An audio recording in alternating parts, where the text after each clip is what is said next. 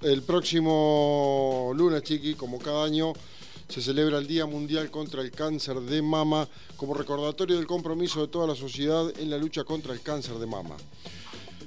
Nuestra querida periodista y amiga Eva Murati ha elaborado un informe en relación a este tema y ya nos aguarda en línea para presentarlo. Eva, buen día, ¿cómo estás?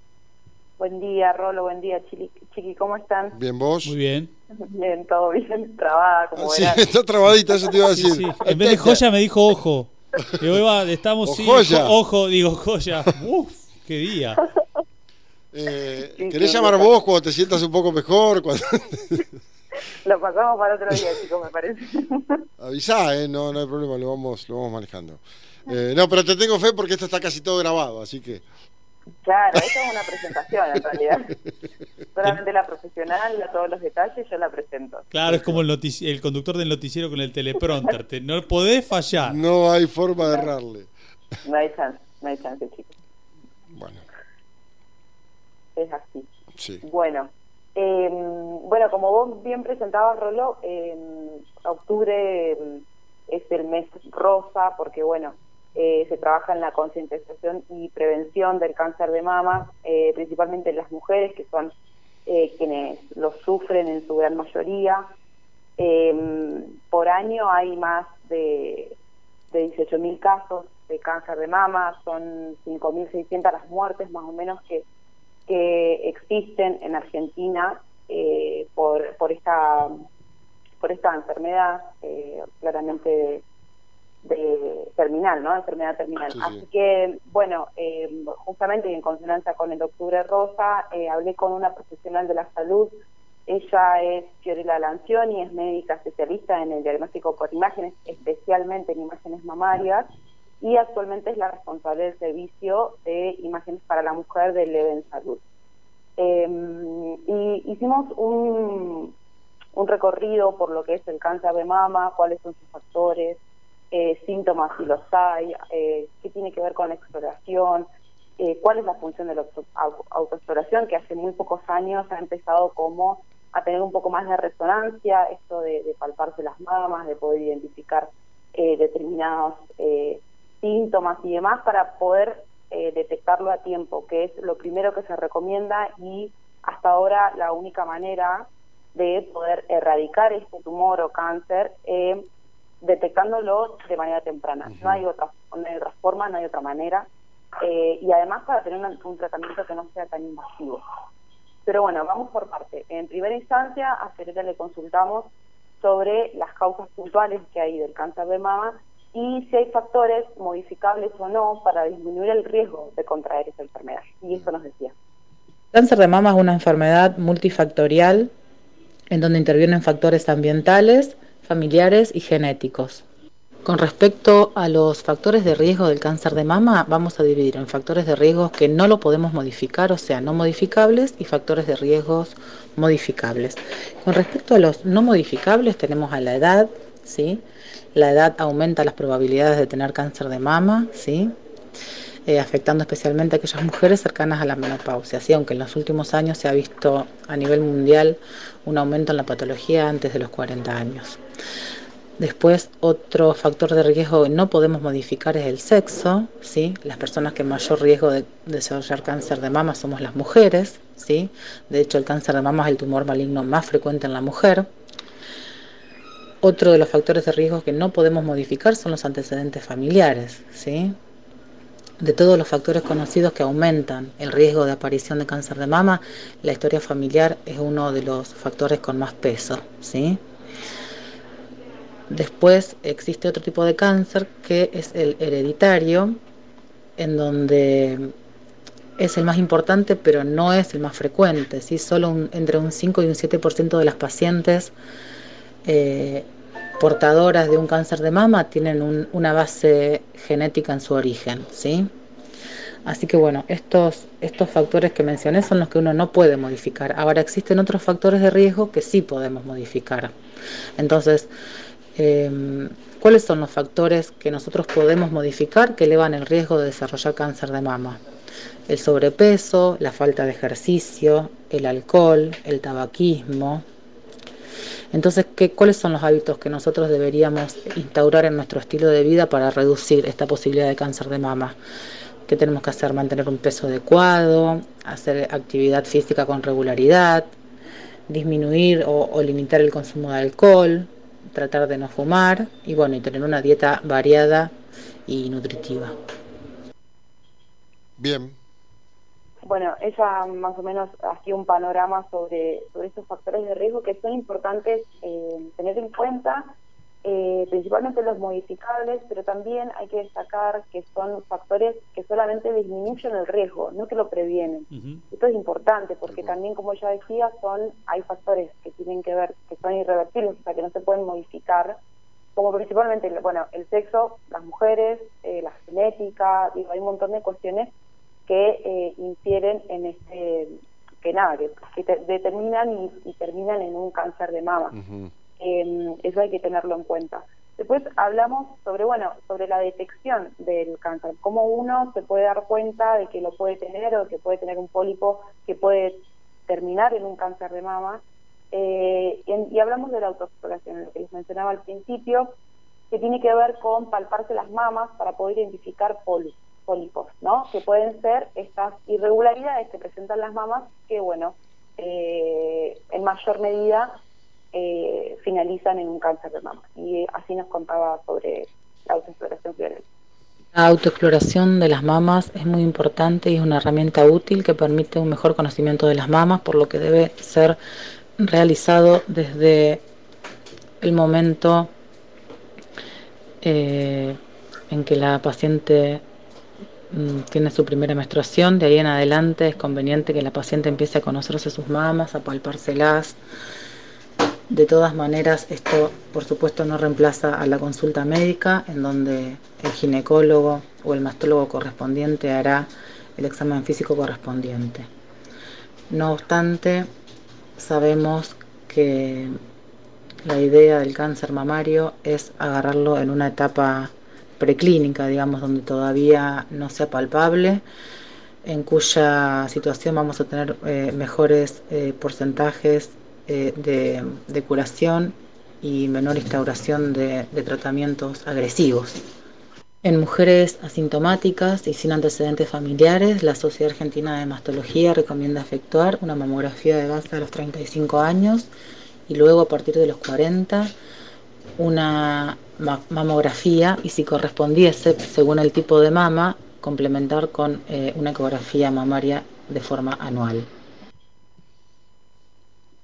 Bien, bueno, ella mencionaba ahí la Sociedad Argentina de Mastología, em, que en su, en su página web ha destacado que en este tiempo de pandemia, de aislamiento social preventivo y obligatorio, eh, los chequeos preventivos por el cáncer de mama cayeron hasta un 70%. Claro, todo un tema, ¿no? En, esta, en esta enfermedad en que es muy importante agarrarla a tiempo, anticiparse, tener un diagnóstico temprano, con toda esta situación que estamos viviendo, seguramente hay muchas personas, muchas mujeres, eh, que han dejado pasar la consulta, la visita al, a la mastóloga, al médico y hacerse los exámenes correspondientes.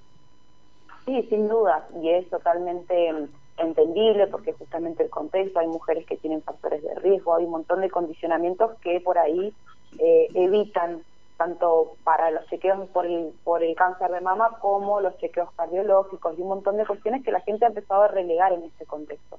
Pero bueno, también tener en cuenta que en este mes también se ha empezado a concientizar sobre la importancia de realizar los chequeos en la medida que se pueda, eh, poder eh, tomar los recaudos necesarios para seguir con los estudios y evitar esto, porque justamente es la detección temprana es lo principal y lo ideal en estos casos. Eh, y bueno, como les decía, cayó hasta un 70% el chequeo este, este año en estos meses de pandemia que, que llevamos transitando. Y en este sentido puntualizó, en el próximo audio puntualiza sobre los chequeos clínicos que son necesarios en las pacientes de que se consideran de alto riesgo. Y esto nos decía.